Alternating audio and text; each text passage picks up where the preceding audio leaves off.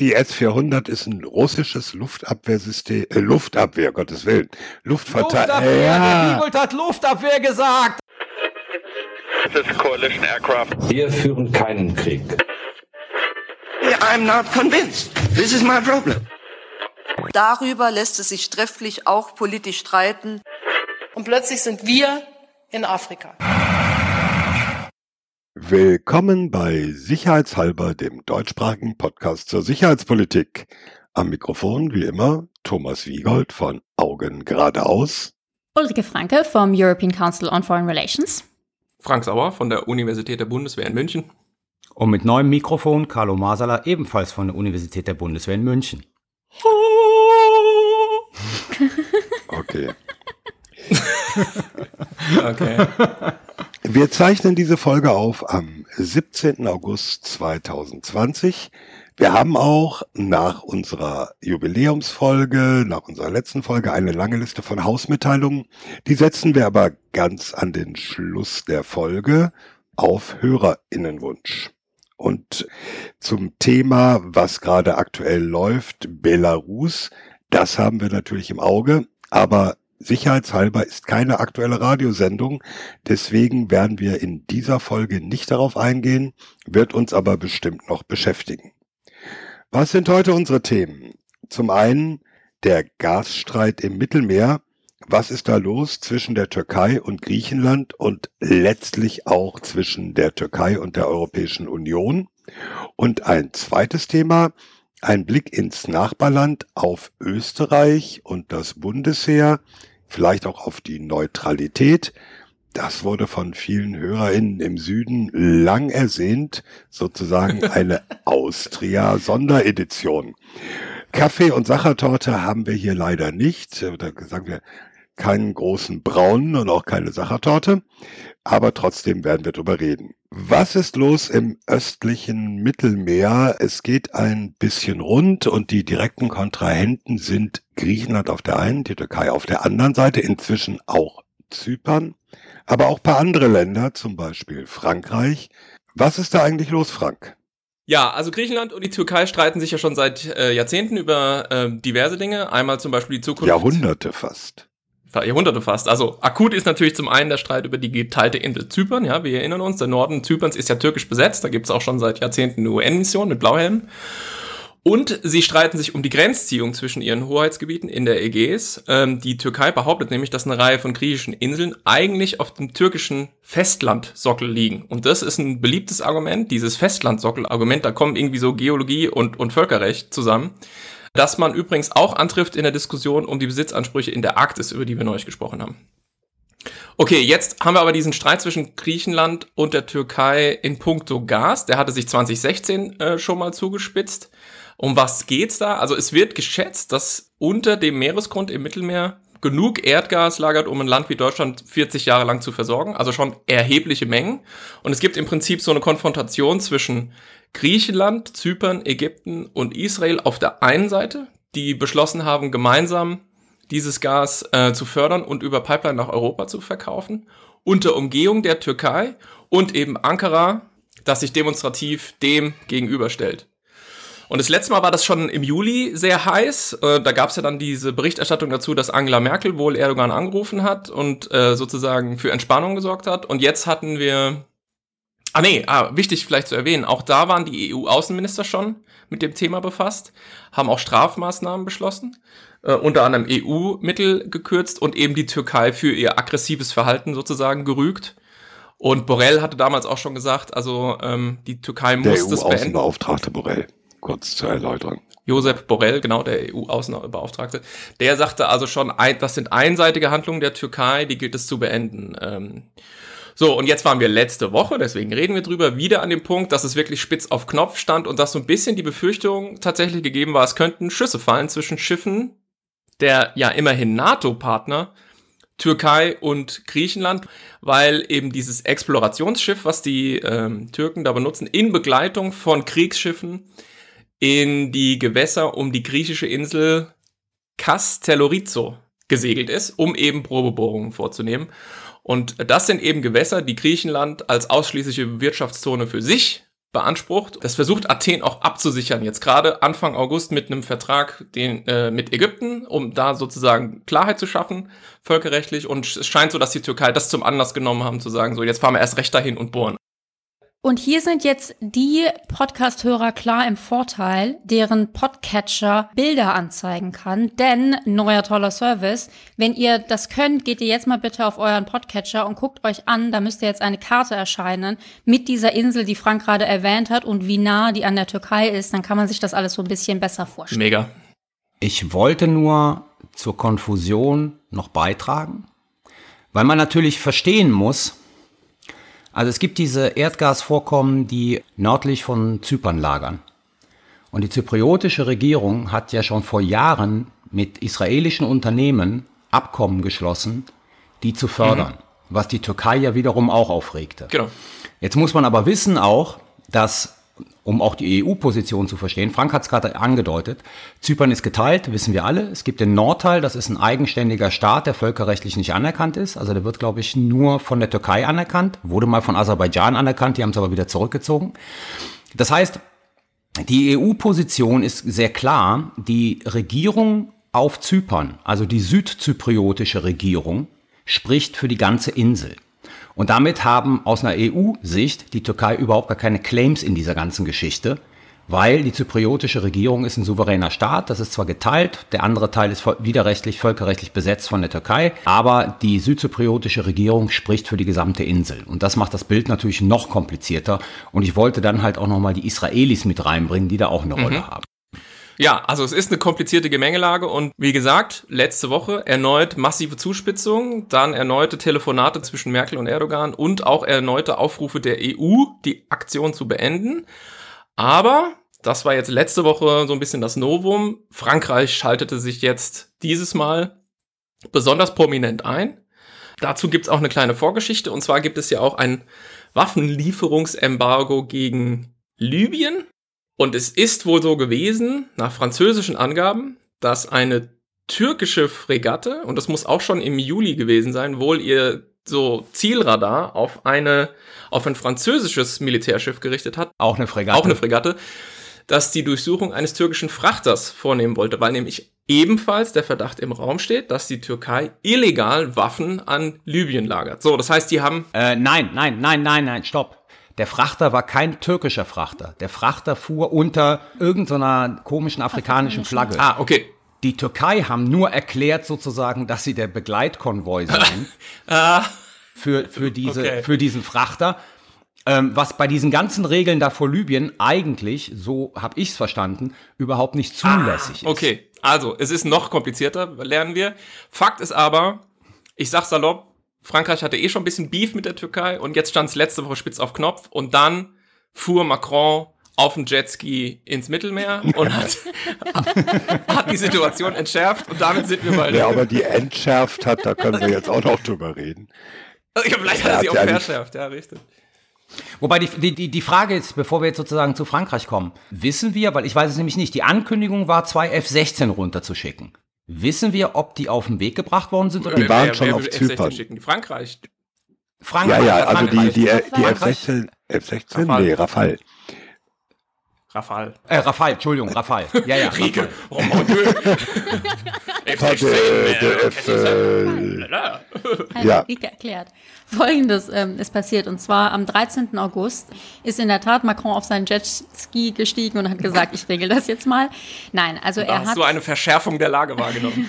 Jarif, Jarif. Macron hat in der Tat am 13. August, also vor einer knappen Woche, zwei Rafale-Kampfflugzeuge, einen Helikopterträger und eine französische Fregatte verlegt. Die beiden letzteren waren, wenn mich nicht alles täuscht, bereits im, im Libanon oder beim Libanon im Einsatz, waren also schon da in der Region. Und die Tonnerre, der Helikopterträger, war ohnehin nach Beirut entsandt äh, genau. zur Hilfe nach der Explosion. Genau. Und Frankreich hat dann eben dieses ein gemeinsames Seemanöver mit Griechenland äh, gemacht, um eben da Griechenland Unterstützung zu zeigen.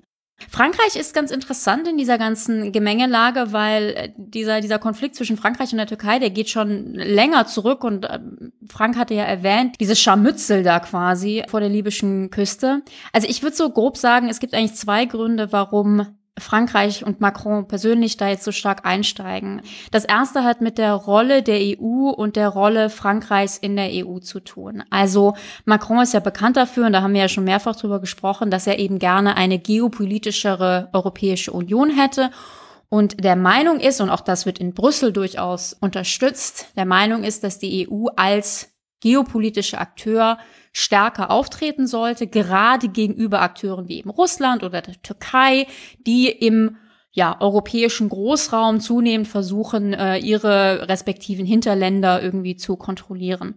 Und ähm, insofern ist er da einfach der Meinung, dass die EU mehr machen sollte. Und weil eben Griechenland ja EU-Mitglied ist, die Türkei aber nicht, stellt er sich da sehr demonstrativ auf Seite Griechenlands.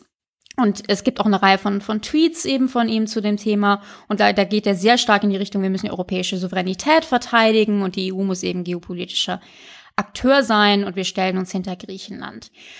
Das ist natürlich insofern problematisch, als dass die Türkei zwar kein EU-Mitglied ist, aber eben NATO-Mitglied. So, das ist so diese, dieser eine, ja, politischere Grund. Aber es gibt eben auch eine wirklich lange Geschichte von ja, so französisch-türkischen Querelen, wo man da jetzt den Anfang machen will, ist eine berechtigte Frage. Also man könnte da auch irgendwie 100 Jahre zurückgehen auf den Vertrag von Sèvres. Weiß ich jetzt nicht, aber in der neueren Geschichte hatten wir eben die Situation, dass zum Beispiel schon Nicolas Sarkozy sich eben recht klar gegen den türkischen Beitritt zur EU ausgesprochen hat. Macron macht das im Übrigen auch mit ein bisschen anderer Tonalität, aber das ist ähnlich. Wir haben in der Tat auf Libyen, sorry, in Libyen die Situation, dass Frankreich und die Türkei ja letztendlich auf verschiedenen Seiten stehen. Wir haben in Syrien die Situation, wir erinnern uns diese ganze Diskussion zum sogenannten Hirntod der NATO, ne, die Macron ja angesprochen hat. Das ging ganz klar ja, gegen die Türkei, beziehungsweise in, in Richtung, dass eben die Türkei in der NATO so ein schwieriger Verbündeter ist. Beziehungsweise, ich, ich habe mich gerade noch mal dran erinnert, ich habe im Juni französisches Radio gehört, sowas ganz anderem, und da wurde die Türkei als theoretischer Verbündeter schon genannt. Also das muss man sich mal vor Augen führen. Wir haben die Türkei als NATO-Mitglied, wir haben Frankreich als NATO-Mitglied und in Frankreich wird die Türkei schon gesehen als maximal theoretischer Verbündeter.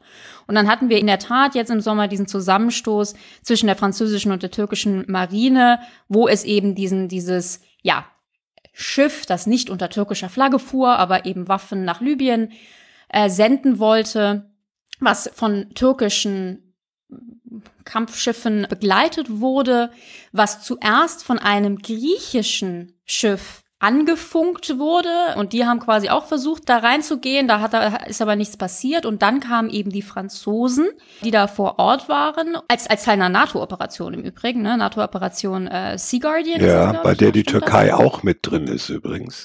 Genau, also es ist, es ist eigentlich eine, eine absurde Situation und das war eben wirklich so eine Situation, wo eben quasi Frankreich mit seinen Schiffen da hingekommen ist und gesagt hat, hey, so geht das nicht und die Türken haben laut Frankreich daraufhin so reagiert, dass sie ihren Zielradar angemacht haben, dass die Soldaten auf den türkischen Schiffen ihre kugelsicheren Westen angezogen haben, sich hinter ihr äh, Maschinenpistolen und so weiter gestellt haben. Also wirklich eine, eine Situation zwischen zwei NATO-Partnern, die eigentlich absolut undenkbar ist. Und daraufhin hat Frankreich dann auch ist zur NATO gegangen und hat gesagt, wir wollen da eine Untersuchung. Das kann ja wohl nicht sein. Und die NATO konnte sich aber nicht einigen, das so zu machen. Also es gab zehn Länder, zehn NATO-Staaten, die dafür gestimmt haben, so eine Untersuchung anzufangen. Da hat Deutschland ähm, auch mitgestimmt, aber insbesondere eben die osteuropäischen Länder, die auch ihre Probleme mit Frankreich haben, haben dagegen gestimmt. Und letztendlich gab es diese offizielle oder gibt es diese offizielle Untersuchung nicht. Und in Protest hat sich dann Frankreich temporär eben aus dieser NATO-Operation Sea Guardian im Mittelmeer auch zurückgezogen. Also das ist wirklich eine ja, man muss schon sagen, recht dramatische Situation zwischen zwei vollen NATO-Mitgliedern. Und äh, im Gegensatz zu, zu Deutschland, das in dieser ganzen Situation eigentlich vor allen Dingen immer zur Mäßigung aufruft und sagt, das kriegen wir schon irgendwie hin, spitzt Frankreich das jetzt schon etwas zu, weil, und das ist so sehr typisch Macron, sie quasi jetzt sagen, wir wollen jetzt hier aber mal diese Probleme auf den Tisch legen und ähm, wir wollen das jetzt quasi mal geklärt haben. Ganz kurz zur Erklärung. Sea Guardian ist formal gesehen der Nachfolger der früheren NATO-Operation Active Endeavour die nach 9-11 ausgerufen wurde, äh, zur Überwachung äh, von Terrorismus, Waffenlieferung und so weiter im Mittelmeer. Wenn man den Thomas hat, braucht man wirklich nichts mehr googeln. Irre. Die, diese, diese, diese Bindung an, an den Bündnisfall an. Und es ist wichtig, es ist Artikel 5, ne? Nee, Sea Guardian ja. eben nicht mehr. Active Endeavor nee, war Active Artikel Endeavor, 5. das wollte ich sagen, war Artikel 5. Genau, und das ist dann abgelöst worden durch Sea Guardian. Und das Interessante ist, dass es äh, kaum jemand bewusst, ich glaube auch in der Bundeswehr nicht sehr vielen, wenn man sich allein das Bundestagsmandat anguckt und äh, die NATO-Beschreibungen der Mission, die haben Rechte, das ist irre. Die können sozusagen jedes Schiff im Mittelmeer nach der Eigenmandatierung, jedes Schiff im Mittelmeer, das ihnen verdächtig vorkommt, anhalten, durchsuchen, umleiten und so weiter. Also das sind sehr extreme Polizeibefugnisse. Also Sea Guardian ist schon eine Nummer. Es gibt, äh, das ist dann formal eine ganz andere Geschichte. Es gibt die EU-Operation Irini, die ist unter italienischem Kommando und hat formal ausschließlich den oder im Wesentlichen den Auftrag, das UN-Waffenembargo gegen Libyen zu überwachen. Nun äh, gibt es immer wieder Überschneidungen inhaltlicher Art zwischen Sea Guardian und Irini, obwohl das eine ist NATO, das andere ist Europäische Union. Aber eine Verschränkung sieht man schon darin, dass im Bundestagsmandat für die deutschen Kriegsschiffe bei Sea Guardian explizit eine Unterstützung von Irini mit aufgenommen ist. Also das eine hat schon mit dem anderen zu tun. Das macht es nicht einfacher, das macht es nur noch komplizierter. Und der Vollständigkeit halber erwähne ich dann noch, dass in äh, Mittelmeer auf der Grenze zwischen Tür der Türkei und Griechenland immer ein deutsches Kriegsschiff unterwegs ist, seit Jahren schon, das den Auftrag hat, die, den Strom von Migranten oder das Übersetzen von Migranten aus der Türkei nach Griechenland zu überwachen. Also eine Nahtstelle zwischen zwei NATO-Ländern, die von einem dritten NATO-Land überwacht wird. Das äh, macht auch schon diese verworrene, komplizierte und etwas absurde Lage in der Region noch etwas deutlicher. Genau, und nur um das jetzt nochmal quasi fertig aufgeschlüsselt zu haben, also wir hatten ein Schiff, das unter afrikanischer Flagge fuhr, begleitet von türkischen Kampfschiffen, ein griechisches Schiff, was eben für die EU-Operation Irini, also libysches Waffenembargo, unterwegs war, sagt diesem Schiff quasi, Moment, was transportierst du da? Du darfst keine Waffen nach ähm, Libyen bringen. Darauf reagiert es nicht. Dann kommt ein französisches Schiff, was unter der NATO-Operation Sea Guardian unterwegs ist, sagt in etwa dasselbe und daraufhin kommt es zu dieser Situation. Also das Mittelmeer ist halt doch relativ klein und es ist ziemlich viel unterwegs um die Situation ne, nochmal deutlich zu machen, ich habe eine Frage an Rika, aber um die Situation nochmal klar zu machen. Ne? Normalerweise, wenn ein Zielerfassungsradar angemacht wird, feuert man zurück. Ja. Das war eine Situation, die kurz davor hätte stehen können, dass die Franzosen legitimerweise, weil man muss davon ausgehen, wenn ein Zielerfassungsradar angemacht wird, ist der nächste Schritt, es wird geschossen. Und in dem Moment, in dem du merkst, dass das Zielerfassungsradar an ist, feuerst du eigentlich zurück. Das heißt, wir standen spitz auf Knopf vor einer Situation, in der eine französische Fregatte eine türkische hätte versenken können. Ich muss jetzt mal ganz kurz mit, mit einem Rückblick in die Geschichte sagen, jein. Im Prinzip ja, Hostile Intent, feindliche Absicht, der hat sein Radar aufgeschaltet und ehe der schießt, schieße ich schon mal, weil ich will ja nicht genau. getroffen genau. werden. Richtig. Nur als Analogie, 2006, als die UNIFIL-Operation zur See begann, vor der Küste Libanon-Israel, gab es eine ähnliche Situation, wo der Hubschrauber des damaligen deutschen Kommandeurs des UNIFIL-Verbandes und heutigen Marineinspekteurs Andreas Krause von einem israelischen Feuerleitradar erfasst wurde. Und hm. äh, es war dann. Das war ganz am Anfang. Das war ganz am Anfang, genau. Und äh, nach der reinen Lehre hätte dann Krause sagen müssen, Feuer frei, wir schießen zurück. Äh, hat er nicht getan, weil er sich natürlich bewusst war, dass in dieser politischen Situation dieser normalerweise hostile Intent, äh, na, man kann jetzt sagen, so nicht vorlag, aber anders bewertet werden musste. Und offensichtlich haben die Franzosen analog auch so eine Entscheidung getroffen. Ja, aber nur sozusagen, um die, die, die das Kritische an dieser äh, Situation ja, deutlich zu machen. Klar. Ne? Was man daran sieht, ist, dass es gut ist, wenn man Menschen in dieser Entscheidungsschleife hat, die Kontextwissen ja. haben. ja. Äh, hat, hatten wir schon mal eine Folge über künstliche Intelligenz oder sollten wir das mal machen? Nein, okay. nein. Müssen wir nein. unbedingt mal okay. machen, Thomas. Mhm. Unbedingt mal machen. Noch eine zweite Sache und dann die Frage an Rike, und das wurde gerade eben schon mal, also wir haben, wir sind ja jetzt durchgegangen über alles das, was im Mittelmeerraum rumschippert. Und dieser Hubschrauberträger der Franzosen, und da sieht man mal auch sozusagen geografisch, wie eng das Mittelmeer ist. Also vom Libanon nach Zypern ist es nur ein Katzensprung. Ja. Ja, also dieser Hubschrauberträger, der da ist, um Hilfe zu leisten, für die Explosion, also anlässlich der Explosion in Beirut, der dreht ab und ist zwei Stunden später auf Zypern und erfüllt eine ganz andere Mission. Also da, da steht man sich gegenseitig auf den Füßen. Meine Frage an Rika aber, weil es darüber Irritationen gab und meines Wissens sind die bis heute nicht aufgeklärt worden. Den Franzosen wurde vorgeworfen, diesen Move mit den Rafale und den äh, Hubschrauberträgern und so weiter, Hubschraubträger, Hubschrauberträger, unilateral gemacht zu haben, ohne vorher in den EU-Gremien das angekündigt bzw. das abgesprochen zu haben. Das lief als Meldung durch die Presse, das wurde nicht dementiert, das wurde aber auch nicht bestätigt. Weißt du darüber was? was? Nee, muss ich zugeben, weiß ich auch nicht. Habe ich auch so verstanden, weil das kam. Ja, ja vor allem es kam dann abends um acht oder so, also schon.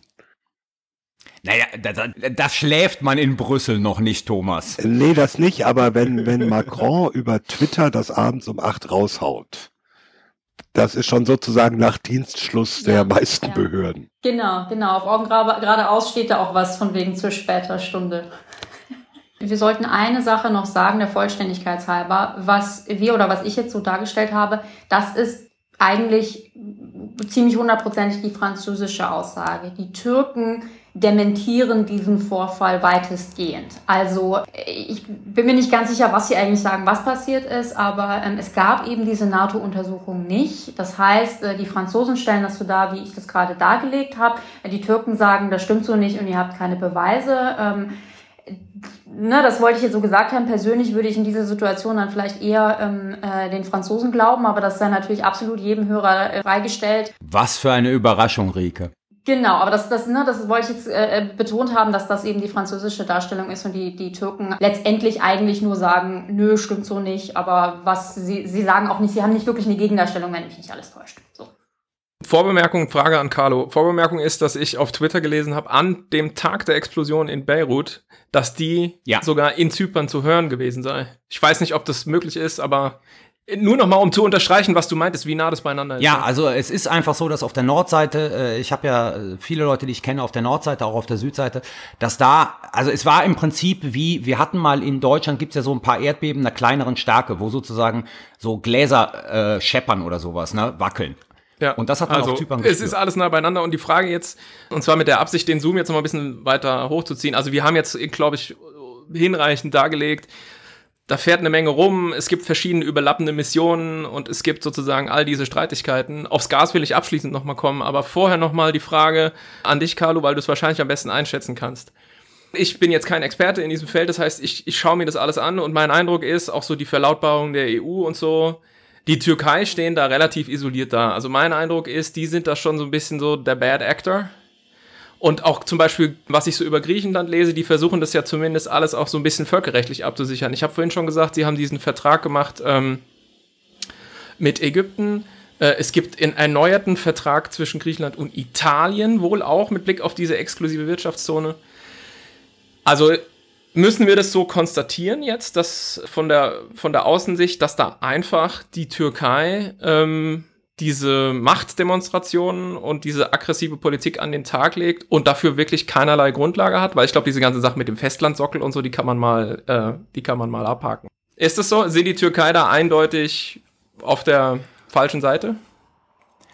Also die, meines Erachtens ist die Türkei eindeutig auf der falschen Seite mit der Art und Weise, wie sie sozusagen ihre Ansprüche da versucht durchzusetzen. Dass diese Ansprüche, ich sag mal, existieren auf dem Papier, ja, das ist ja Jahrzehnte alt. Und daraus resultierten ja auch ständig diese nahezu Kriege, die wir in der Vergangenheit hatten zwischen. Da kann man die wildesten Sachen sehen. Die haben sich auch mit Kampfflugzeugen behagt über Mittelmeer und so weiter. Also sozusagen einfach, das läuft schon seit Jahren, ja. Also die Türken betreiben zum Beispiel ständig massiv Luftraumverletzung der Griechen. Und die Griechen, ich sag's mal ganz blöd, um es nicht eskalieren zu lassen, tolerieren das ganz einfach. Also protestieren natürlich, aber die schicken halt keine Abfangjäger hoch und äh, eskalieren ihrerseits. Ja, manchmal, manchmal schon, schon ne? aber in der Regel verhalten sie sich sehr restrained, das muss man sagen. So. Also ob, obwohl ich ja bekanntermaßen sozusagen ähm, strukturellen Erklärungen sehr viel abgewinnen kann, ist für mich Hm. da sehr viel Innenpolitik Hm. seitens der Türkei drin. Die wirtschaftliche Situation der Türkei ist eine Katastrophe. Erdogan verliert sozusagen an Zustimmung innenpolitisch und versucht jetzt über dieses, ähm, ich sag's jetzt einfach mal in Anführungszeichen, Großtürkentum, ja, also sozusagen Claims abzustecken, wo immer die Türkei glaubt, dass sie historisch abgeleitet irgendwelche Interessen hat und hätte, ähm, versucht jetzt hier innenpolitisch so ein Rally around the flag Effekt zu erzeugen. Anders kann ich mir das nicht erklären. Letzten Endes man muss noch hinzuschieben, diese ganze Zypern-Geschichte ist natürlich, und das verstehen die wenigsten Leute, Zypern ist ein ziemlich emotionales Ding für die Türken. Da wird sehr paternalistisch, so diese Nordzyprioten sind im Prinzip unsere kleinen Cousins, die beschützt werden müssen. Ja, da gibt's eine enge emotionale Verbindung, natürlich aufgrund der Tatsache, dass das türkisch sprechende Leute sind, die da leben. Dass man einen relativ aus türkischer Sicht hohen Blutzoll gezahlt hat, 74, als man die zweite Invasion gemacht hat, also die völkerrechtswidrige Invasion. Und da fließen enorme Transferleistungen rein, weil dieser Staat Nordzypern, Anführungszeichen Staat Nordzypern, alleine nicht überlebensfähig wäre wird er halt von den Türken ökonomisch am Leben erhalten. Also das ist für die schon ziemlich wichtig. Kein türkischer Präsident, egal mit welchem Background, kann sich leisten, Zypern zu opfern oder aufzugeben. Deswegen halte ich da diese Dimension, es geht dabei auch um Zypern, nochmal sozusagen für eine wichtige Erklärung, aber innenpolitisch halt. Ja, also strategisch sozusagen ist das Ding nicht mehr wichtig. Das war mal wichtig, Zypern strategisch zu haben. Das ist heute von nachgeordneter Be äh, Bedeutung. Aber letzten Endes, wenn man sieht, Libyen, Zypern, Jetzt diese Geschichte der Verurteilung äh, des Vertrages zwischen Israel Mhm, und den äh, Vereinigten Arabischen Emiraten. Also die Türken punchen momentan überall dort rein, wo sie glauben, sie könnten eine führende Rolle übernehmen, überdehnen sich komplett und reagieren eigentlich nur noch auf eine Art und Weise, nämlich extrem aggressiv unter Einsatz militärischer Mittel. Jetzt nicht bei Israel, äh, Vereinigte Arabische Emirate, aber das ist so der Pattern, den wir seit Jahren sehen. Interessanterweise, und Rika hat es ja schon angesprochen, in der NATO-Untersuchung mit Blick auf diesen Vorfall mit dem, mit dem äh, Radar, mit, mit, mit der Radarerfassung, Zielradarerfassung, die osteuropäischen Staaten sind sehr zurückhaltend, äh, die Türkei zu verurteilen, weil für die die Türken noch immer eine wichtige, einigermaßen wichtige Rolle im Zurückdrängen der Russen spielen. Weil wir haben ja noch immer dieses türkisch-russische Ding. Ja, deswegen sind die Osteuropäer mit Blick auf ihre Russland-Problematik zurückhaltend, die Türkei zu verurteilen. Und wenn ich das richtig gesehen habe, bei dem letzten EU-Rat, wo es um, um Belarus hauptsächlich ging, hat Griechenland irgendwie nicht dieser Resolution zu Belarus zugestimmt, weil die Deutschen keine Verurteilung der türkischen Aktivitäten mit Blick auf die Ägäis bzw. Zypern äh, zugestimmt haben. Also äh, es ist alles komplett verworren in so Partikularinteressen und überlappenden Interessen, wo dann Akteure eine Rolle spielen, wie zum Beispiel Russland, die eigentlich aktiv da gar keine Rolle spielen, aber wo man sagt, man braucht die Türken oder man hat Sympathien für die Türken, weil sie in Syrien versuchen, den russischen Einfluss zurückzudrängen. Die Amerikaner haben sich sehr neutral erklärt zum Beispiel, was auch wiederum verwunderlich ist, wenn man sieht, wie die Amerikaner, wie aggressiv die Amerikaner auf die S-400-Geschichte, hatten wir ja auch schon mal besprochen, ja, auf die S-400-Geschichte reagiert haben. Ähm, daraus ist ja bis heute nichts so Richtiges geworden, mit Blick auf die Die S-400 ist ein russisches Luftverteidigungssystem, das der NATO-Staat Türkei gekauft hat. Und was dann nicht deswegen ein Problem ist, weil die NATO eine integrierte Luftverteidigung hat. Also da ein russisches System reinzunehmen, äh, führt zu der Befürchtung, dass damit für russische Ingenieure, Techniker, Auswerter die Details, die Interna der NATO-Luftverteidigung offengelegt werden. Ich habe noch zwei Punkte zur Türkei und Russland, weil ich das extrem wichtig finde. Und zwar das erste ist, das ist faszinierend, wie ähnlich, meines Erachtens nach, die Türkei sich dieser Tage verhält im Vergleich zu Russland. Also was ich damit meine, ist, ich, ich finde, die Türkei hat zunehmend dieses russische Denken der Einflusszone. Ne? Also Russland hat ja immer sehr dieses, das ist my backyard, das ist so mein Hinterland, äh, Stichwort Ukraine etc., wo sie sagen, hier habe ich besondere Interessen und ähm, setze sie auch militärisch durch. Und die Türkei macht jetzt, ja, du hast es Großtürkentum genannt, Carlo, man liest auch Neu-Osmanisch. Ich finde etwas Ähnliches im Mittelmeerraum, wo sie eben auch so ein bisschen diesen Anspruch erhebt und sagt, das ist eben my backyard und hier sind wir ganz besonders ähm, involviert. Und das finde ich einfach geopolitisch sehr interessant. Und das zweite, kleiner äh, Infopunkt, wegen dieser türkisch-russischen ja, Probleme. Also wir haben zwar auf der einen Seite die äh, Luftverteidigungsgeschichte, aber gleichzeitig stehen die Türkei und Russland sich ja auch ja so ein bisschen feindlich gegenüber in manchen Bereichen. Ist es jetzt auch so, dass die Türkei jetzt viel weniger Gas von Russland kauft als zuvor? Und da kommen jetzt natürlich diese Gasfunde im Mittelmeer wieder rein. Das ist natürlich ganz wunderbar wäre für die Türkei, wenn sie eigenes Gas hätte und nicht von Russland kaufen müsste. Ich möchte mal runterzoomen auf den Konflikt äh, Türkei einerseits, Griechenland und vielleicht auch Zypern auf der anderen Seite. Griechenland und Zypern sind EU-Mitglieder und im EU-Vertrag gibt es auch eine Beistandsklausel in Artikel 42.7. Die ist sogar noch weitergehender als die Beistandsklausel im NATO-Vertrag. Wenn jetzt die Griechen, deren Marine ja der türkischen Marine allein hoffnungslos unterlegen ist, wenn also die Griechen und die Zyprer zur EU gehen und sagen, so, jetzt leistet uns mal militärische Hilfe gegen die Türkei, was passiert denn dann? Ja, ist schlecht. ja, abgesehen davon, dass es schlecht ist. ja, it's, it's not gonna happen. Warum? Würde ich mal sagen. Ähm, weil, ich meine, die Problematik, die dann daraus resultieren würde, dass du eine EU hast, die die Griechen gegen die Türken verteidigt, von denen keine Ahnung, wie viele Mitglieder innerhalb der NATO auch noch Mitglieder mit der Ziemlich Türkei viele. sind. Ja. Das ist ein, um es mal nach langer Zeit mal wieder zu sagen, das wäre ein pretty clusterfuck. Das mag sein, aber äh, niemand kann doch die Griechen hindern, genau diesen Antrag zu stellen in Brüssel. Ja, aber deswegen würde der dann nicht zugestimmt werden. Das wäre ja mein, mein Punkt. Ich glaube sozusagen, also der EU-Vertrag, der sagt ja, die Mitgliedstaaten stellen der Union für die Umsetzung der gemeinsamen zivil- und militärische Fähigkeiten und so weiter zur Verfügung. Nee, nee, das ist nicht der Punkt, dass es noch weitergeht. Du meinst, in, ja du meinst in Siebener. Du meinst in Siebener. Genau. Das ist das, was äh, Frankreich nach dem Attentat im Bataclan in Paris genau. ausgerufen ja. hat, erstmals was dann zum Beispiel dazu führte, dass der deutsche Einsatz bei MINUSMA in Mali von der Unterstützung der Niederländer umgelabelt wurde auf wir unterstützen Frankreich. Es hat also einen, naja, nicht richtigen Präzedenzfall gegeben. Und jetzt hätten wir wirklich eine militärische Konfrontation, wo ein EU-Mitglied sagt, hey, steht doch im Vertrag, ihr müsst mir helfen. Ja, also ähm, stimmt natürlich, aber ähnlich wie die Beistandsklausel der NATO, Artikel 5, ähm, ist eben auch die Beistandsklausel der EU, auch wenn die nochmal eigentlich stärker klingt als Artikel 5, ähm, doch so formuliert, dass es eben kein Automatismus der militärischen Unterstützung gibt. Also, ne, Thomas, du sagst, sagst das doch immer so schön, Artikel 5 kann letzt, Artikel 5 Unterstützung kann letztendlich auch ein Beileidstelegramm sein.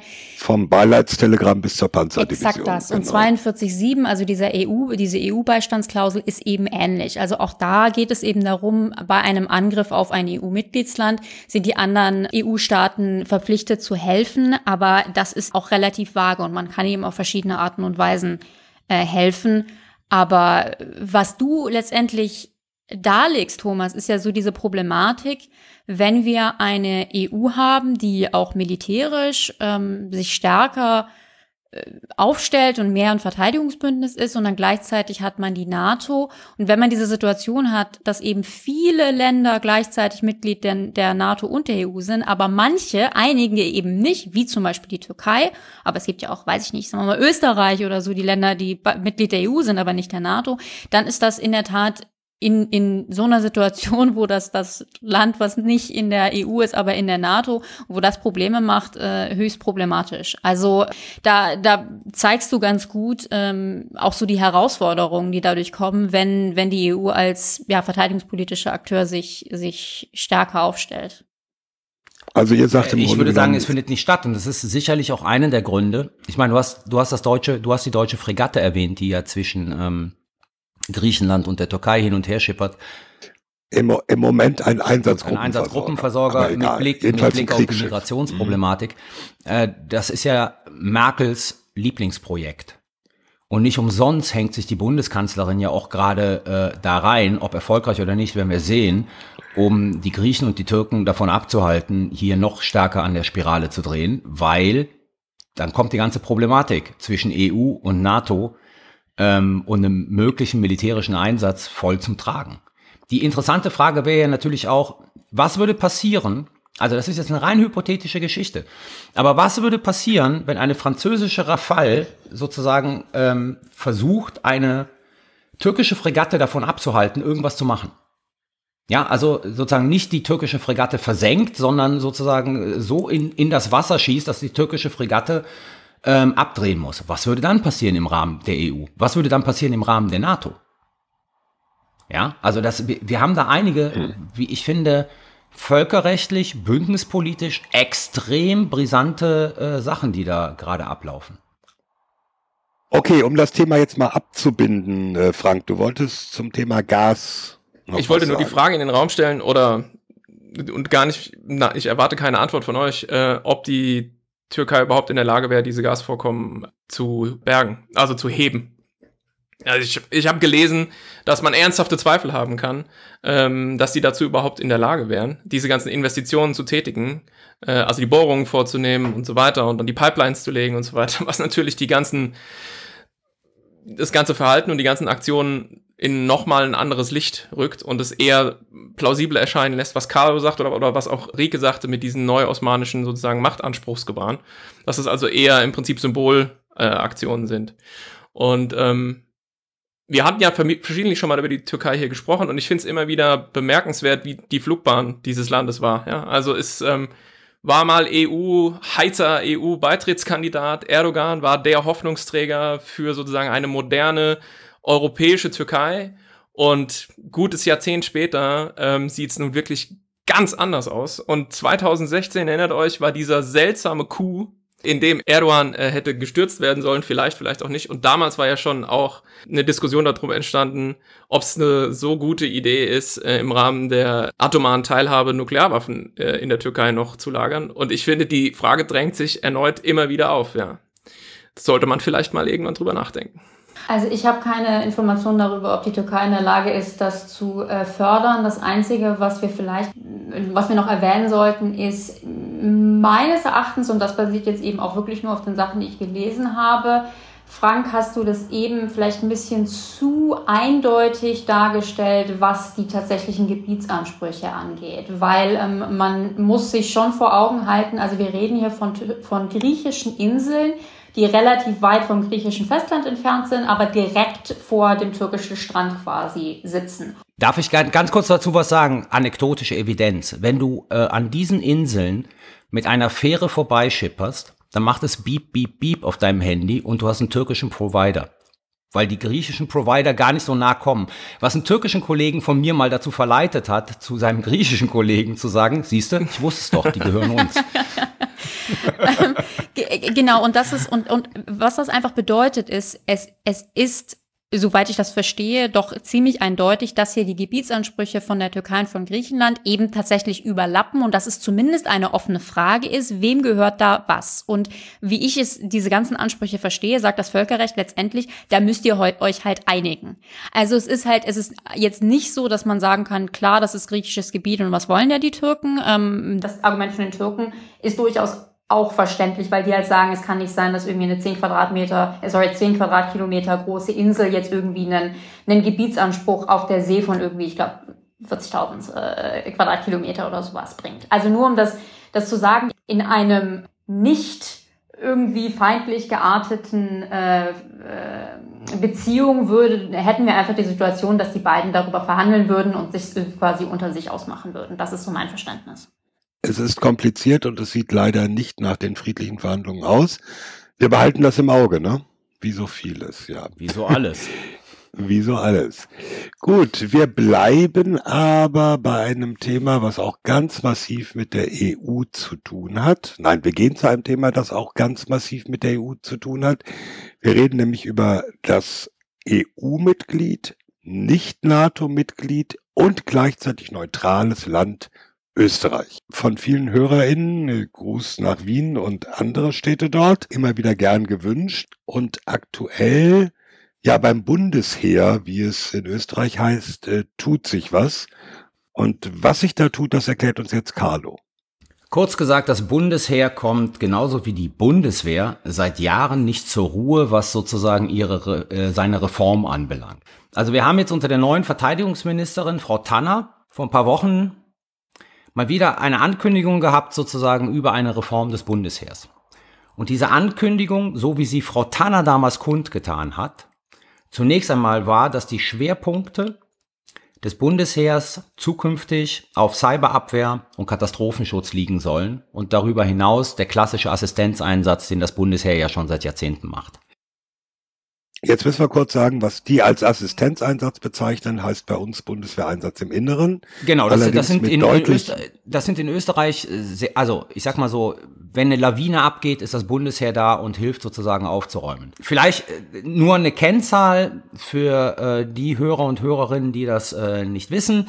Das Bundesheer besteht aktuell aus 32.000 Berufs- und Wehrdienstleisten, also Berufssoldaten und Wehrdienstleisten und dann nochmal 25.000 Milizsoldaten. So, Frau Tanner hat angekündigt, neue Schwerpunkte, Cyberabwehr, Katastrophenschutz, Assistenzeinsatz.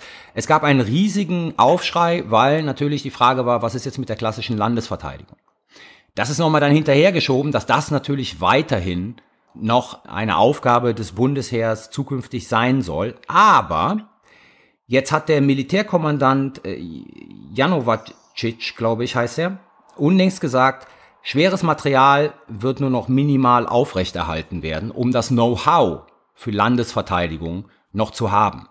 Also, klar, Österreich wird auf absehbare Zeit wohl nicht territorial bedroht werden, aber es fährt sozusagen die Waffensysteme runter, die dafür notwendig wären, um glaubwürdig diese Aufgabe Landesverteidigung durchführen zu können.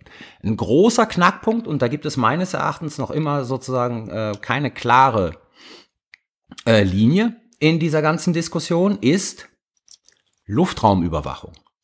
Die Österreicher streiten schon seit Jahren über den Kauf von Eurofightern. Ja, sie haben ja welche. Was? Sie haben ja welche. Ja, aber sie wollen sie ja sozusagen noch mehr oder erneuern und sie streiten. Sie haben welche der, der, der allerersten Generation. Ja. Also sozusagen die fast schon genau. Oldtimer inzwischen, ja. Genau. So, und die streiten seit Jahren darüber. Also es gab parlamentarische Untersuchungsausschüsse und alles Mögliche. Und die Frage ist bis jetzt noch nicht geklärt worden. Jetzt hat die Frau Tanner unlängst, und das ist die letzte Information, die ich in diesem Zusammenhang habe, die Idee in den Raum geworfen, diese ganze Eurofighter-Geschichte sein zu lassen und sich sozusagen von den Schweizern Flugzeuge zu leasen, die dann die Luftraumüberwachung in Österreich sicherstellen sollen. Äh, Schweiz hat gerade ein Auswahlverfahren für neue Kampfjets zur Luftraumüberwachung. Da sind quasi dann alle dabei. Amerikanische Flugzeuge, der Eurofighter, die Gripen aus Schweden. Also die, bei denen läuft quasi gerade das Auswahlverfahren und wenn ich das richtig sehe, wird's in absehbarer Zeit auch eine Volksabstimmung zu dem Thema geben. So, und jetzt wäre mein Punkt, aber das ist mein persönlicher Punkt, vielleicht äh, seht ihr das anders. Wir Deutschen haben ja auch schon mal Flugzeuge geleast von der italienischen Luftwaffe, aber das war damals in einer Situation, als wir gesagt haben, wir brauchen sozusagen das übergangsweise, bis wir unsere eigene Beschaffung beendet haben. Wenn natürlich... Das ist aber sehr lange ja, her, ne? 15 Jahre, glaube ich, hier oder sowas. Oder noch länger. Weiß ich nicht. Was, was, was, meinst, was meinst du jetzt konkret? Das also wir haben mal sozusagen von der italienischen Luftwaffe, ich weiß nicht welchen Typ, für eine kurze Zeit geleast, weil sozusagen eine bestimmte, wir in der Übergangsphase waren. Das ist die Information, die ich habe. Hörer werden mich jetzt auf Augen geradeaus vielleicht schlachten, weil sie es genau wissen. Oh. Aber das ist die Information, die ich habe. Ich kann es nochmal nachprüfen. Aber die Frage ist natürlich, wenn ich jetzt sozusagen so eine Kernaufgabe wie Luftraumüberwachung nicht mit eigenen Flugzeugen, sondern nur mit geleasten dauerhaft mache, ist das überhaupt noch sozusagen Landesverteidigung, die ich ernsthaft und glaubwürdig äh, betreiben kann? Das ist so eine Frage, die sich stellt. Also es ist momentan sehr unklar, wohin dieses Bundesheer überhaupt gehen wird und was seine zukünftigen Aufgaben sein werden. Genauso kann man die Frage stellen, inwieweit ist es realistisch, dass ein so kleines Land wie Österreich mit einem so begrenzten Budget eine Cyberabwehr überhaupt rein national durchführen kann. Also inwieweit ist das nicht eher eine Aufgabe, in der die Österreicher im Rahmen der Europäischen Union darauf drängen müssten, dass hier mehr gemeinsame Aktivitäten äh, stattfinden? Also letzten Endes, es läuft darauf hinaus, ich sage es mal sehr überspitzt, ähm, das Bundesheer wird zurechtgeschrumpft, es verliert sozusagen Kernfunktionen einer Armee und wird das machen, was es schon immer sehr erfolgreich gemacht hat, wenn der Brenner gesperrt wird, am Brenner sein, Skipisten platt treten und Katastrophenschutz leisten. Jetzt hätte ich aber mal eine Frage, weil, wo du sagst, so ein kleines mhm. Land. Wenn ich mir zum Beispiel die baltischen Staaten angucke, die ja noch kleiner ja. sind, von, von der Bevölkerung her, von der Wirtschaftsleistung her, äh, auch von ihren Streitkräften her, die natürlich mit dem Ansatz reingehen, erstens, wir brauchen trotzdem in unserem Rahmen leistungsfähige Streitkräfte. Zweitens, wir sind Teil eines Bündnisses und die sind ja sowohl in der NATO als auch in der EU. Österreich ist nicht in der NATO, ist aber in der EU, pocht aber auf seine Neutralität. Das heißt, äh, dieser, dieser Weg, den zum Beispiel die kleineren baltischen Staaten gehen, zu sagen, okay, wir sind mit dem, was wir militärisch leisten können, ziemlich klein, nicht besonders leistungsfähig, aber wir sind eingebunden in eine militärische Organisation. Dieser Weg ist ja für Österreich dann auch in der NATO kein Weg, weil die ja sagen, äh, wir sind neutral. Ja, oder? jetzt kommt mein Lieblingsthema österreichische Neutralität. Äh, Punchline, österreichische Neutralität ist Folklore. So. Ist Folklore, die innenpolitisch sehr stark wirkt. Es gab mal einen Bundeskanzler, der im Wahlkampf angekündigt hat, wenn er gewinnen würde, würde er Österreich in die NATO bringen. Das war der Wolfgang Schüssel. Das hat so einen Sturm der Entrüstung bei den Österreichern ausgelöst, dass seitdem sozusagen sich keiner mehr daran traut. Aber wenn wir uns jetzt mal die Österreicher angucken, also erstmal Neutralität. Was bedeutet österreichische Neutralität? Österreichische Neutralität bedeutet, Österreich ist neutral seit 1955. Das war die Voraussetzung dafür, dass die Sowjets ihre Truppen aus Wien abgezogen haben und Österreich überhaupt sozusagen als einheitlich souveräner Staat existieren konnte. Also der Preis, den die Sowjets verlangt haben, war die Neutralität. Und jetzt kann man sagen, ja, neutral gibt's ja in der EU vieles, ne? Und es gibt dann auch noch die Schweiz, also außerhalb der EU, alles neutral. Stimmt aber nicht. Neutral ist nicht gleich neutral. Weil die österreichische Neutralität ist von der internationalen Gemeinschaft nicht garantiert. Sie ist eine einseitige Erklärung. Heißt, Normalerweise ist sozusagen, also wenn man das Beispiel Schweiz nimmt, die Schweizer Neutralität ist garantiert von der internationalen Staatengemeinschaft. Das heißt, wenn die Schweizer Neutralität verletzt wird, also jeder Staat verpflichtet sich, diese Schweizer Neutralität nicht zu verletzen. Die österreichische Neutralität ist eine einseitige Erklärung, die äh, sozusagen von der internationalen Gemeinschaft nicht garantiert wird. Das heißt, es ist ein Unterschied, ob ich die österreichische Neutralität verletze oder die Schweizer Neutralität verletze in der internationalen Auswirkung, die das haben kann. Ist Österreich neutral? Jetzt kommen wir, wie ich finde, zu so einem Muddy Waters, also sozusagen schlammiges Gewässer. Fangen wir mal an damit, dass 1994, glaube ich, Madeleine Albright nach Österreich gefahren ist. Und das muss man natürlich in dem Zusammenhang sehen, dass da die Tendenz in der ÖVP war, Österreich in die NATO zu bringen. Madeleine Albright, die damalige US-Außenministerin. Die damalige US-Außenministerin unter äh, Bill Clinton.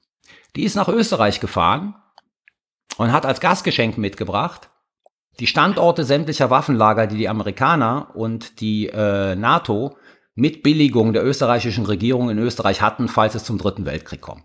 So, also, neutral ist das nicht.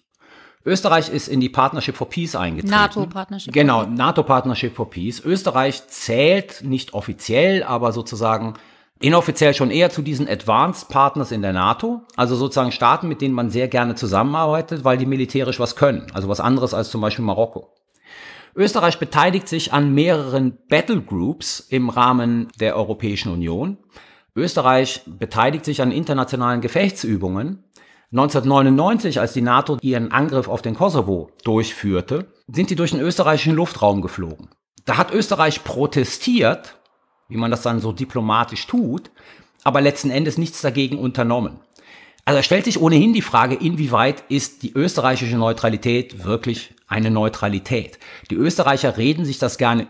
Um das noch zu toppen, kann man kurz sagen, deutsche und österreichische Soldaten haben über Jahre die Eingreifreserve für den Kosovo gestellt, für die NATO-Mission ja, im also Kosovo. Advanced Partner, ne, im Rahmen der NATO. Das heißt, die Frage Mhm. sozusagen, was heißt eigentlich heutzutage noch österreichische Neutralität? Natürlich sind sie nicht in dem Militärbündnis NATO, ja, aber Artikel 42.7 in der EU, da hat die EU schon eine härtere Beistandsverpflichtung als die NATO. Also inwieweit ist Österreich da nicht Mitglied einer militärähnlichen Allianz? Ja, deswegen Neutralität in Österreich, man wird sie nicht kippen können, weil die Bevölkerung daran glaubt, aber meines Erachtens, das ist eine reine innenpolitische Folklore seit 1990. Könnte man nicht etwas gehässiger sagen, dass diese Ist noch gehässiger. Oh, oh, oh, Ja, das ist der Schmäh, oh. Der Schmäh, der dazugehört. In- Nein, aber könnte man nicht eigentlich sagen, dass natürlich keine österreichische Regierung Interesse hat, diese Neutralität Ja, klar, aufzugeben, natürlich. einfach deswegen, weil das Genau. eine schöne Art und Weise ist, sich so einen schlanken Fuß zu machen. Also ich höre mir das an und denke mir so, das ist so im Englischen würde man sagen, have your cake and eat it, wo man irgendwie die Neutralität immer dann anrufen kann, wenn es, wenn man eben gewisse Sachen nicht machen will und dann sagt man, wollen wir nicht, weil wir sind doch neutral, aber sie eben auch wieder zurücknehmend, wenn, wenn es eben um was geht, was man, was man machen will. Also, und ich finde halt auch, also in der, wir haben ja jetzt mehrfach gesprochen über diese EU-Beistandspflicht oder Beistandsklausel 42.7 und da steht ja tatsächlich drin, also wenn ein EU-Mitgliedsland angegriffen wird, dann schulden die anderen Mitgliedstaaten ihm alle in ihrer Macht stehende Hilfe und Unterstützung. Das geht dann so in Richtung äh, Einsatzkommando, aber es gibt eben eine spezifische Klausel für die neutralen Staaten. Das läuft in der EU unter irische Klausel, weil Irland ist auch ein neutraler Staat innerhalb der EU. Und da steht eben, dass der besondere Charakter der Sicherheits- und Verteidigungspolitik bestimmter Mitgliedstaaten bleibt davon unberührt. Und das versteht man eben als, naja, die neutralen Staaten können sich da irgendwie ähm, rausziehen. Und ich, also ich tue mir mit dieser ganzen Neutralität, und das ist jetzt auch nicht nur Österreich, sondern auch von den anderen fünf Staaten oder den anderen vier Staaten in der EU so ein bisschen schwer, weil je weiter sich die EU entwickelt, desto mehr gehen wir eben in Richtung ja, gewisses Verteidigungsbündnis, militärisches Verbündnis. Im Übrigen gerade Deutschland ist ja das Land, das das häufiger argumentiert, weil wir ja nur in militärischen Verbündnissen überhaupt agieren dürfen. Also wir haben auf der einen Seite irgendwie Länder wie Deutschland, die sagen, ja klar ist die EU irgendwie so ein Bündnis und dann die, die Neutralen wie Österreich, die sagen nein. Und, und da denke ich mir, also auf mittelfristig bis langfristig, wenn die EU sich verteidigungspolitisch irgendwie mal vernünftiger aufstellen äh, will, muss das klarer geklärt werden, weil es kann eben auch nicht sein, dass man eben dann Länder hat, die quasi sagen, na ja, also wir brauchen quasi kein Militär mehr, weil wir sind ja irgendwie neutral und außerdem stehen wir uns alle bei, aber gleichzeitig sagen wir, wenn die anderen angegriffen werden, na ja, Ja, es wir ist, es ist natürlich ein Cover, wo du so eine Armee komplett zurechtstutzen kannst. Ja, in, in sozusagen dem Glauben, der Hoffnung, dass wenn was passiert, die anderen schon kommen, um dich zu retten. Deine eigene Armee muss sozusagen nicht viel dazu beitragen. Und man könnte ja immer noch argumentieren, wenn Österreich wenigstens den Weg einer Spezialisierung gehen würde. Also wenn man sagt sozusagen, wir sind klein, wir haben nicht so viel Budget, wir können nicht alle Aufgaben erfüllen, aber wir könnten uns ja spezialisieren. Wie die Tschechen, irgendwas, Tschechen was- zum Beispiel. Ne? Genau, wie die Tschechen zum Beispiel auf ABC ist das, ne? Bei den ABC und auch ein bisschen ELOK, ja. Also elektronische Ja. Kampfführung, Chemiewaffen, Atomwaffen, äh, Folgenmanagement. Also CBRN, äh, Chemical, Biological, Radioactive, Nuclear. Radiological Nuclear. Genau, da gibt's gibt's auch ein spezialisiertes Bataillon bei den Tschechen, was auch in der NATO gerne überall gebucht wird. Wäre ja generell innerhalb der EU sinnvoll, diese Spezialisierung auszubilden, um eben auch Doppelungen zu vermeiden und so. Also kann stellenweise sinnvoll sein. Ja. Ja, ist aber schwierig deshalb, weil das Prinzip gilt, cost lies where they Ja. fall. Das heißt, die Tschechen haben die Erfahrung damit gemacht, sie haben sich spezialisiert in etwas, was so stark nachgefragt wird, dass sie ständig dabei sind und es auch ständig bezahlen müssen. Ja, also bei dieser Spezialisierung musst du eigentlich, um, um das wirklich vernünftig zu machen, musst du einen anderen Weg finden, wie Einsätze finanziert werden. Weil ansonsten hast du nämlich genau diese Geschichten, du spezialisierst dich auf etwas, die anderen finden das super, sie fragen dich ständig nach, aber du musst den Quatsch auch bezahlen, aus einem ohnehin schon kleinen Ja, okay. Verteidigungsetat. Also, Ja, dann noch lieber viele Panzerbataillone, die keiner braucht, ne? also, ich sag ja, man muss das Finanzierungssystem auch ändern dabei, Thomas. Sonst macht das, sonst, sonst schreckt das Leute ab. Aber ich würde noch mal auf den Österreich-Punkt kommen. Wenn sozusagen in dieser ganzen Diskussion Österreich sagen würde, okay, wir sind zu klein, das macht alles keinen Sinn, wir haben ich sage jetzt mal, militärisch relativ äh, potente Nachbarn. Ähm, wir konzentrieren uns auf zwei, drei Geschichten, von denen wir wissen und in Absprache mit den anderen in der EU, dass sie etwas sind, was andere Staaten nicht so doll haben und was wir sozusagen beitragen könnten, dann würde das Sinn machen. Aber das, was jetzt passiert gerade in Österreich, ist dieses, okay, wir haben zu wenig Geld, wir sozusagen legen die Axt an das Bundesheer an, aber so der Gestalt, dass letzten Endes das Bundesheer vielleicht zukünftig gar nichts für nichts in, im Rahmen der EU oder im Rahmen sozusagen von NATO geführten Operationen beitragen kann, weil es einfach nur noch eine Rumpfarmee ist. Und das ist dann das Problem an der ganzen Geschichte. Beziehungsweise eine Armee, die äh, überwiegend aus Assistenzeinsätzen im Innern besteht. Ja, es ist eigentlich keine Armee. Also Österreich ist, ist, wenn das so weitergeht, der erste Staat, der sozusagen freiwillig auf seine Armee verzichtet in Europa. Schwerter zu Flugscharen. Schwerter zu Schneeflügen. Schwerter zu, Ski Sch Schwerter zu Schneeflügen. zu Schneekanonen. Panzer zu Schneekanonen. ähm, was ich allerdings ähm, als also meines Erachtens positiv herausheben würde, ist, ähm, was mir gefallen hat, ist an dem österreichischen Vorgehen, dass sie gesagt haben, wir bereiten uns vor oder wir definieren mal die eintrittswahrscheinlichen Bedrohungen.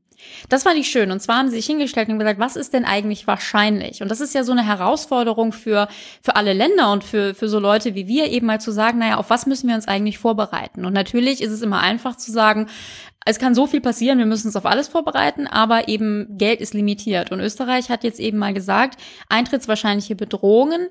Äh, und was eben interessant ist, ich weiß nicht, ob ich da so zustimmen würde, aber die sagen eben, Konventionelle Angriffe irgendwie aus der Nachbarschaft, systemischer Terrorismus sind keine eintrittswahrscheinlichen Bedrohungen. Sagen, das ist eigentlich gerade für uns nicht relevant und daher kommt eben diese Konzentrierung auf Cyberabwehr, Naturkatastrophen, einzelne Terroranschläge, ähm, Blackouts, solche Sachen, Pandemien werden auch äh, erwähnt.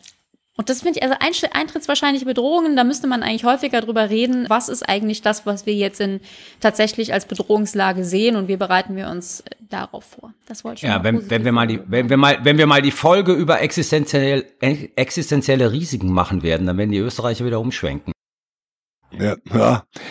Aber naja, die Frage wäre jetzt nach dem, was Rike gesagt hat, sind die Österreicher besonders clever? Nee, sind sie nicht, weil es ja noch immer um die Frage geht, was schickt man denn ins Ausland? Also das ist ja eine rein auf Österreich konzentrierte Diskussion.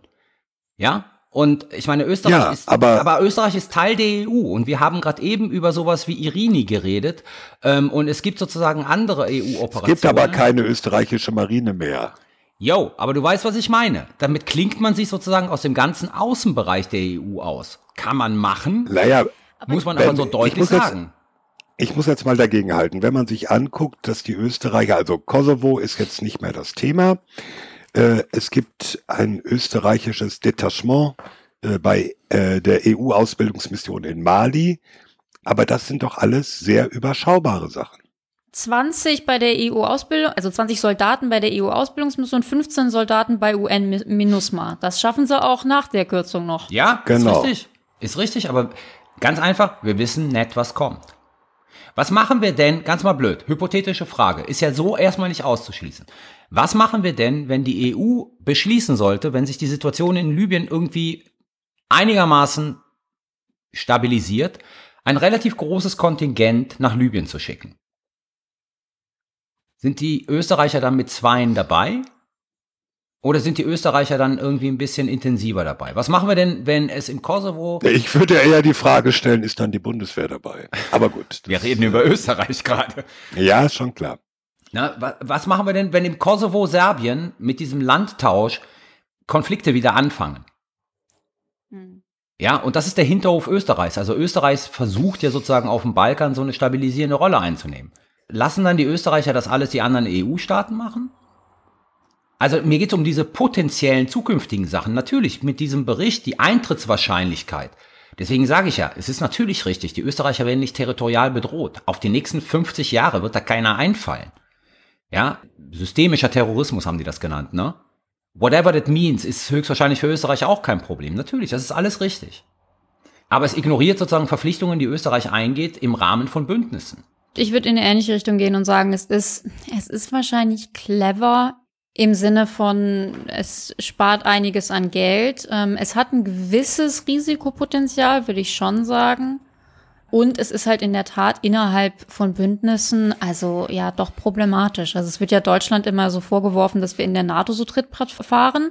Und äh, gibt ja auch gute Argumente dafür, aber das ist halt auch nochmal, also Österreich in der EU ist nochmal eine andere Dimension. Also zumindest problematisch, wenn auch vielleicht nicht ganz unclever von einem österreichischen Budgetstandpunkt aus gesehen. Und meine Frage an Frank und Rike, also Schwerpunkt Cyberabwehr. Ich meine, wir haben ja jetzt gestern, vorgestern, ne? diesen Hackerangriff auf äh, die Bundeswehr gehabt, wo die Hm. wohl Daten der Fahrbereitschaft Entdeckt, abgezogen entdeckt vorige Woche. wurden. Entdeckt, ja, sozusagen. genau. Hm. Entdeckt. Also wie realistisch ist es, dass ein Land mit einem so begrenzten Budget eine Cyberabwehr aufrechterhalten kann, die wirklich funktionsfähig ist für dieses Land? Auch Budgets, Budget ist nicht der Punkt. Frag mal die Esten. Also, ich kenne aber, ich kenne aber auch die Zuständig, ich kenne auch die Zuständigkeiten nicht in Österreich. Also es ist ja auch so, in, in Deutschland ist ja für die zivile Infrastruktur auch das BSI zuständig und so. Also ich weiß nicht, was die ja sonst noch so an Behörden haben. Ich bin da schlichtweg äh, überfragt. Ich kann nur sagen, ja, ich bin da überfragt, aber ich habe bei Cyber, so viel will ich schon sagen, ähm, auch mich am Kopf gekratzt und dachte, warum ausgerechnet jetzt so das? Und wenn es darum geht, sozusagen, dass die Streitkräfte, also das Bundesheer Österreichs, äh, sich selbst schützt, ja gut, das ist irgendwie aus meiner Sicht wie so eine Art Selbstverständlichkeit. Also dann, wenn man das nicht mal mehr gewährleistet, dann kann man ihn quasi den Laden gleich ganz dicht machen. So. Okay. Also, liebe Zuhörerinnen, Sie sehen das alle nicht, aber wir haben hier ziemlich äh, ratlose Gesichter auf dem Bildschirm. Ja, also ich überlege mir halt folgendes. Wir haben jetzt zwei der beliebtesten Ur Urlaubsziele. Erstens das Mittelmeer und zweitens Österreich. In sehr, sehr schlechtes Licht gerückt. Wir sollen ja eh alle zu Hause bleiben. Ja. Zum Glück sind wir unabhängig und werden nicht von der Tourismusindustrie gesponsert. Okay. Wir brauchen ein Fazit. Rike. In dieser 32. Folge hatten wir zwei Themen und zwar haben wir erst gesprochen über den Gasstreit im Mittelmeer und da ging es eben vor allen Dingen darum, was macht die Türkei, die auch zunehmend das Mittelmeer so ein bisschen als seinen Hinterhof deklariert und sich dementsprechend ähm, verhält. Und wir haben ja viel Zeit auch einfach damit verbracht, aufzudröseln, wer da was will und macht und was in den letzten Monaten passiert ist, unter anderem eben auch Frankreich, dass sich in diese Streitigkeiten da mehr einmischt und wir haben in der Tat eine Situation, dass die EU und die NATO äh, ja, ähm, sich zwar nicht dagegen überstehen, aber doch es, es, es gewisse Schwierigkeiten ähm, gibt mit, mit Ländern, die in einer dieser Vereinigungen oder Bündnisse Mitglied ist und in den anderen nicht. Und das zweite Thema war Österreich. Wir haben die Heeresreform oder den Versuch einer Heeresreform als Aufhänger genommen, um uns mal über Österreich zu unterhalten, was das Land militärisch ähm, kann bzw. können will. Und haben hier eben auch nochmal gesprochen über neutrale Staaten innerhalb der EU, die, wie ich jetzt persönlich sagen würde, wahrscheinlich zunehmend zum Problem werden, je mehr die EU versucht, als verteidigungspolitischer Akteur aufzutreten. Und das Ganze lief dann unter dem Stichwort Schwerter zu Schneekanonen, Schneepflügen. Dankeschön. Und damit sind wir schon beim Sicherheitshinweis. Sicherheitshinweis. Mein Sicherheitshinweis ist ein kurzer Verweis auf die neue Space Force Doktrin der Amerikaner. Äh, wir haben es ja schon mal angesprochen vor acht Monaten im Dezember 2019. Genau. Vor äh, acht Monaten haben die Amerikaner die US Space Force gegründet. Also neben den Landstreitkräften, Seestreitkräften etc. haben jetzt die Amerikaner eben auch eine äh, Streitkräfte für das Weltall. Und diese neuen Streitkräfte haben jetzt eine Doktrin bekommen, läuft unter dem Titel Space Power Doctrine for Space Forces. Äh, und das ist eben die neue Grunddoktrin, die Foundational Doctrine. Ähm, auf 40 Seiten wird da beschrieben, ja, äh, viel ehrlich gesagt so ganz Grundlegendes. Was ist Space? Es gibt auch einen ganzen Teil so quasi, was ist War mit Verweis auf Clausewitz. Also es ist wirklich noch sehr foundational, aber es, es zeigt eben so ein bisschen die Ambitionen, was man eben in der Lage sein will, im, im All zu tun von Überwachung und Unterstützung äh, etc. pp. Sprich, das Ganze schreitet vorwärts und Stichwort Militarisierung im Weltall. Wir sprachen vor einigen Folgen mal drüber. Das äh, geht weiter. Mein Sicherheitshinweis ist ein Veranstaltungshinweis. Und zwar beginnt am 18. August ein besonderer Wettkampf im Rahmen des Air Combat Evolution Programms der DARPA. Die DARPA, kennen bestimmt viele, ist die Defense Advanced Research Projects Agency. Quite a mouthful. Äh, in den USA die Agentur, die mit sehr viel Geldforschung und Entwicklung organisiert in Bereichen, die als besonders ja, herausfordernd und exotisch gelten. Oft hat es keinen Erfolg. Wenn es Erfolg hat, Erfolg hat, dann sind öfter mal sehr interessante Durchbrüche dabei.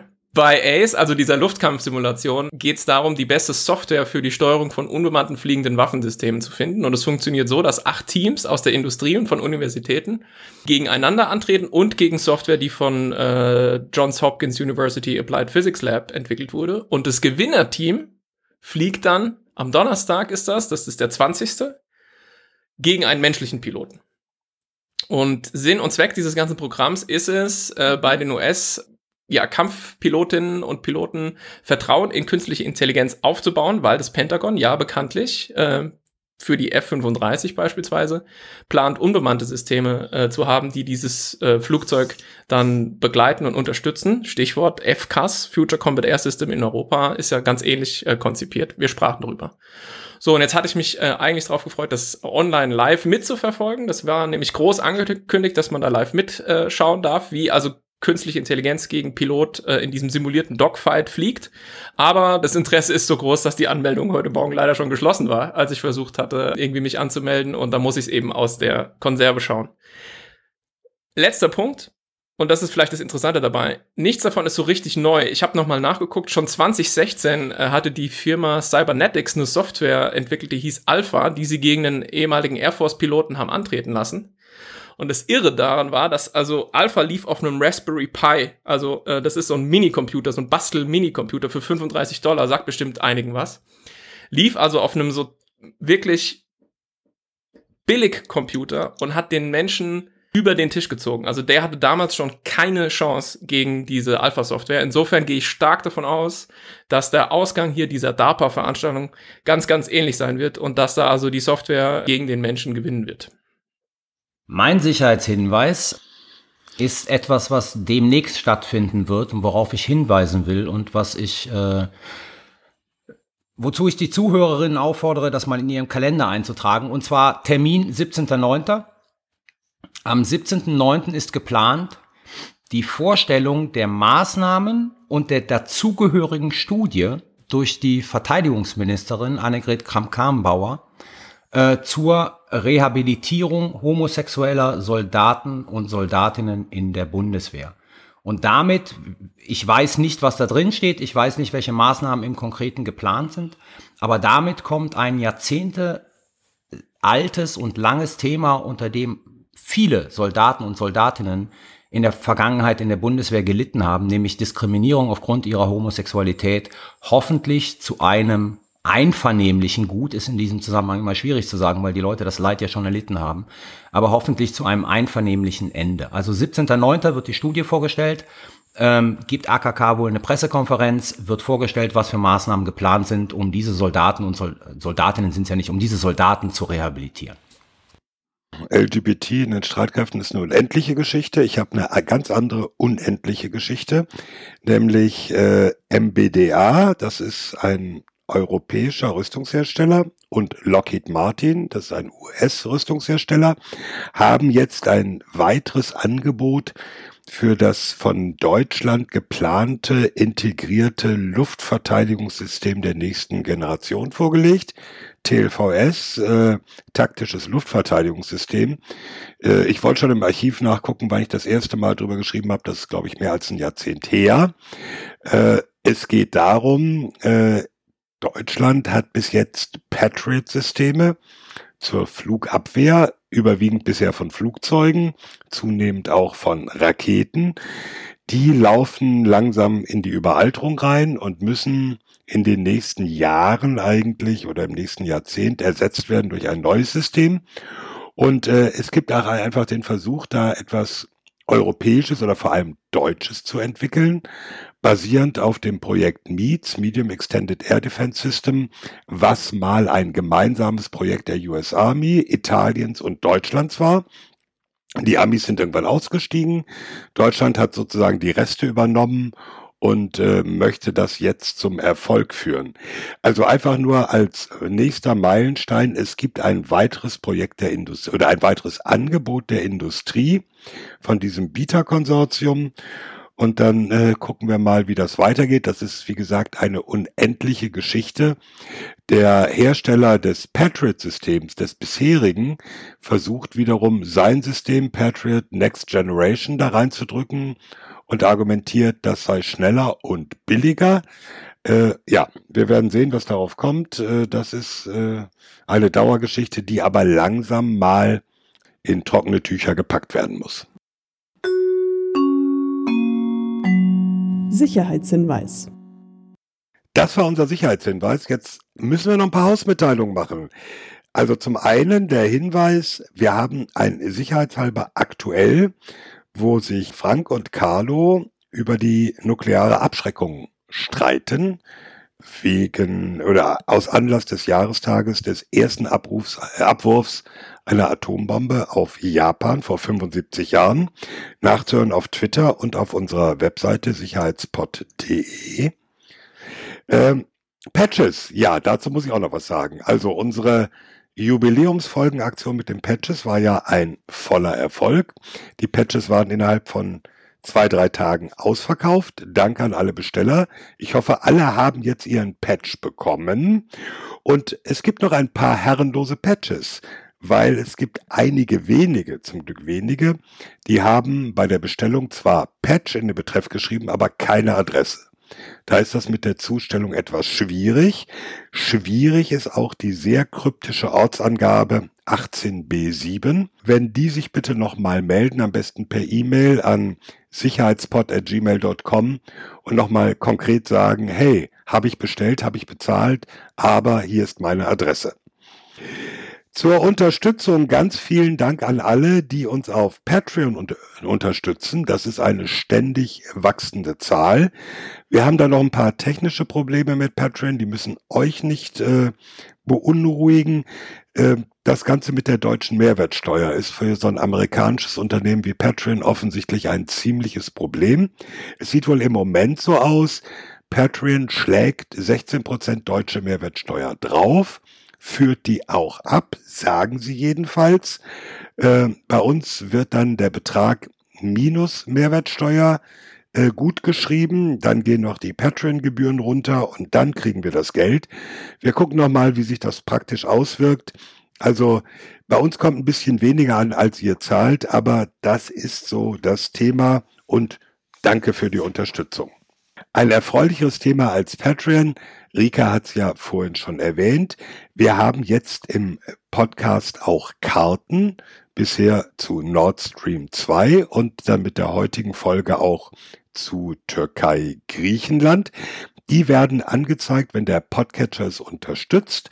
Und wir werden einfach versuchen, bei einigen Themen äh, diese Karten reinzusetzen zur Visualisierung, damit man auch weiß, worüber reden die da eigentlich, welche Ecke ist das und äh, wir hoffen sehr, dass das einfach das Ganze noch ein bisschen klarer macht.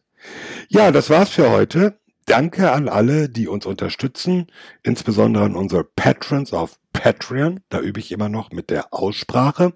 Und natürlich danke an alle, die uns bekannt machen im Freundeskreis, im Bekanntenkreis, im Kameradenkreis, fünf Sterne bei Apple schenken und alles zu sicherheitshalber lest ihr, findet ihr auf sicherheitspot.de. Damit bleibt mir nur zu sagen, die nächste, die 33. Episode nehmen wir auf am 4. September. Bis dahin weiterhin sicherheitshalber Maske auf, sicherheitshalber Abstand halten, bleibt solidarisch und gesund. Es verabschieden sich Thomas Wiegold auf Twitter at Thomas-Wiegold. Ulrike Franke auf Twitter at Rike Franke. Frank Sauer auf Twitter at Dr. Frank Sauer. Und Carlo Masala auf Twitter at Carlo Masala 1. Tschüss. Tschüss.